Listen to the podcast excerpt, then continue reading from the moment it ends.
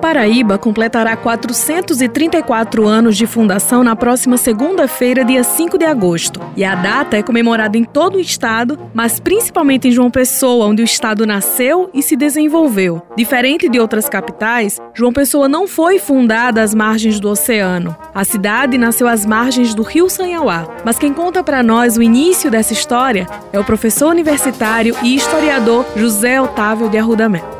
A conquista da Paraíba é um processo. Você não pode estabelecer um determinado acontecimento. São vários. Então houve um com a principal expedição que veio pelo complexo Mar-Rio. Vem pelo mar a partir de Olinda. Se localizam ali embaixo, nas imediações da atual estação rodoviária.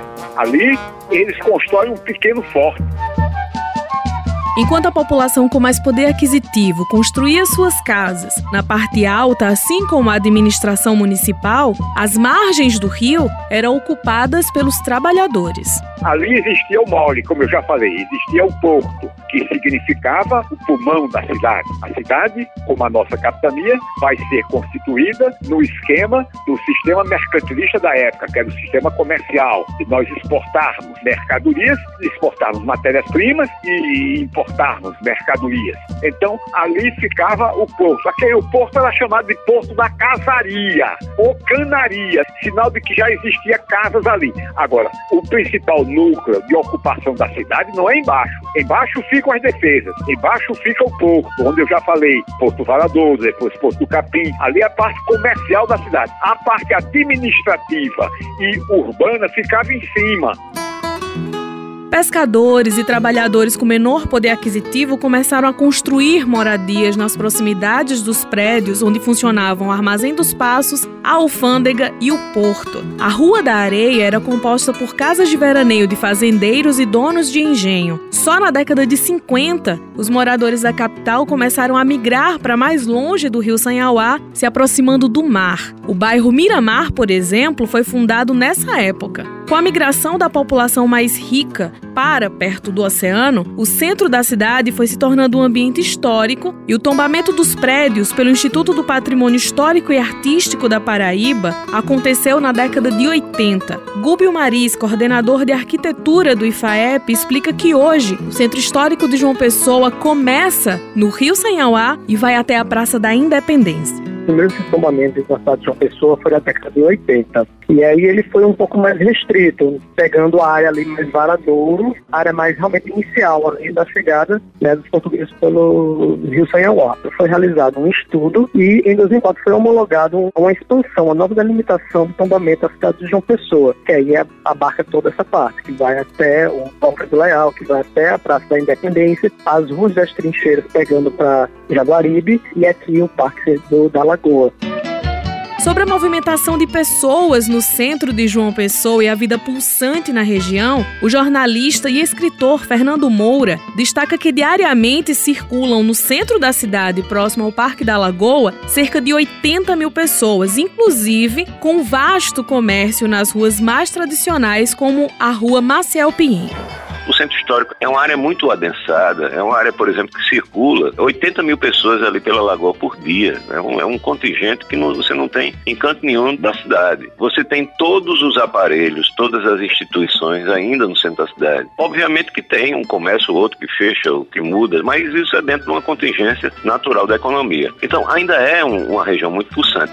Fernando Moura destaca ainda a importância de investimentos permanentes para manter o centro histórico pulsante, não só sob o aspecto econômico, mas também como polo cultural e artístico da cidade. Para se manter, ela tem necessidade de investimentos públicos permanentes, iluminação, segurança, transporte, enfim, uma série, digamos, insumos e, e serviços que são necessários para que o investidor, o, o cidadão comum, se sinta à vontade para circular circular por ali. Entre altos e baixos, eu diria que João Pessoa não está entre as piores cidades do ponto de vista da sua revitalização naquela área, mas também não é das melhores. É necessário realmente que haja um novo pacto, digamos assim, entre poderes públicos e a sociedade do ponto de vista dos investidores.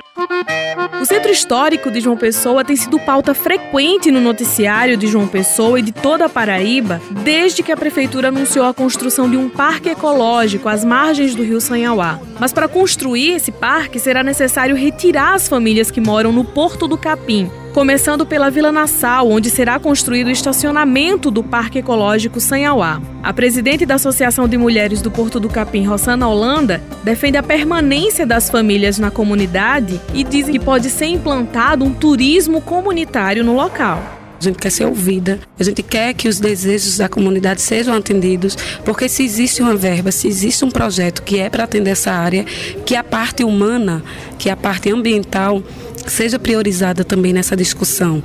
Discussão essa que não reconhece a comunidade como um povo tradicional ribeirinho. A gente tem um laudo é, federal, um laudo antropológico federal atestando a comunidade como um povo ribeirinho.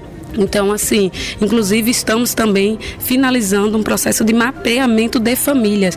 E aí a gente constata que as famílias vieram de ilhas e que todo mundo acaba se tornando uma grande família. A comunidade Porto Capim tem como sua fundação um pouco mais de 10 famílias. E o resto é todas essas famílias se relacionando. No Porto do Capim, esta reportagem encontrou gerações de famílias que cresceram e seguem morando no local. Maria da Penha Barreto, funcionária pública aposentada, mora na comunidade há 43 anos. Ela se casou com um morador do local e foi morar lá. Ela mora na Vila Nassau, ladeada de sua família, e conta o motivo de não querer sair de lá. A gente sempre morou aqui. Meus filhos foram criados aqui, brincando nesse quintal enorme, correndo, brincando com os caranguejos, pegando caranguejo para vender. A gente aqui tinha cana, cana de açúcar, tínhamos feijão, tínhamos manga, tínhamos banana que a, que a gente vendia. A gente plantava e a gente vivia e conseguia sobreviver. Depois o tempo foi passando e as coisas foram ficando mais fracas. Eu consegui fazer o concurso público junto com meu esposo e aí a gente começou a trabalhar. Aqui é tudo família. Aqui é uma neta minha encostada e na outra é meu sobrinho. Na outra é meu cunhado e assim por diante. Só são seis casas aqui, tudo família. E assim, a gente viveu até hoje aqui. Meus filhos foram criados aqui, meu neto também e agora até minha bisneta. Vários moradores que vivem na comunidade trabalham com pesca, artesanato ou fabricando as redes de pesca que serão usados por outros moradores. Seu Cosme de França, de 69 anos, conversou com a nossa reportagem enquanto tecia uma rede de pesca novinha. Ele conta que sua família, assim como outros moradores do Porto do Capim, pescavam e usavam as ilhas às margens do rio Sanhauá para plantar. Como eu estou dizendo, eu com idade de 8 anos, 9 anos, já vivia por aqui. E ainda hoje permaneço. A família toda criada aqui? Tá? Tudo criado aqui. Eu tenho oito filhos e eu vivo nessa vida. Trabalhei também muito em firma, mas depois eu parei de trabalhar em firma, fiquei só no meu mesmo, né? Não desprezava a minha pesca não, porque quando a gente fica na idade que nem já tô, né? A gente se aposenta e quando se aposenta, o, o dinheiro que a gente fica para receber, que pagou, não dá para modo então viver. Aí então tem que ter esse, tem que segurar isso aqui, que é para modo é, ajudar o que a gente recebe da aposentadoria. O jornalista e escritor Fernando Moura comenta a atual situação do Porto do Capim. É preciso que, se houver o um afastamento, para a construção, para as obras em si, que seja um afastamento nas imediações, no entorno de onde eles viveram durante tantos anos, tantas décadas, e depois o seu retorno. Porque se você retira essa comunidade, primeiro você tira o elemento humano do processo. Você mantém o elemento da natureza, teoricamente preservado, insere novos elementos turísticos, urbanos, etc. Mas você tirou o principal, que é o ser humano da sua, do seu habitat original. Né? Isso não deveria acontecer aconteceu não deverá acontecer. A reportagem entrou em contato com a Prefeitura de João Pessoa para falar sobre o centro histórico da cidade, para falar também sobre o projeto do Parque Ecológico Sanhauá, mas as tentativas de entrevistas com as secretárias de Planejamento Daniela Bandeira e com a secretária de Infraestrutura da Prefeitura Sachenka Bandeira da Hora não foram atendidas. A Paraíba reserva muitas belezas naturais, elas são infinitas e não só em João Pessoa. Desde as praias, passando pelo ponto mais oriental das Américas até o interior do estado, com as inscrições rupestres de Ingá, o Lagedo de Pai Mateus em Cabaceiras, o Pico do Jabre em Maturéia, até a Serra de Santa Luzia, que exige cautela dos motoristas e o deslumbre de quem passa por lá. O historiador Zé Otávio de Arrudamelo diz o que o povo paraibano pode comemorar nessa data.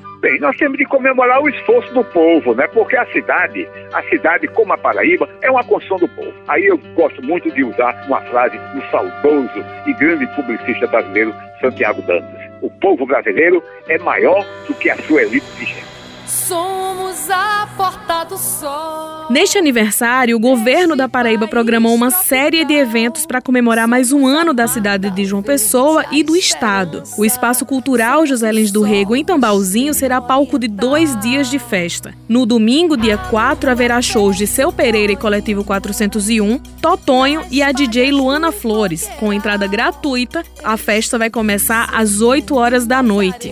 Já na segunda-feira, dia 5, será a vez do concerto da Orquestra Sinfônica da Paraíba sob a regência do maestro Luiz Carlos Durier. A orquestra vai apresentar um repertório preparado especialmente para a data. E a tradicional apresentação do aniversário de João Pessoa acontece neste ano junto com a banda Paralamas do Sucesso. O evento vai acontecer no Espaço Cultural na Praça do Povo às 5 horas da tarde, também com entrada gratuita. Ivina Souto para a Rádio Tabajara, uma emissora da EPC, Empresa Paraibana de Comunicação.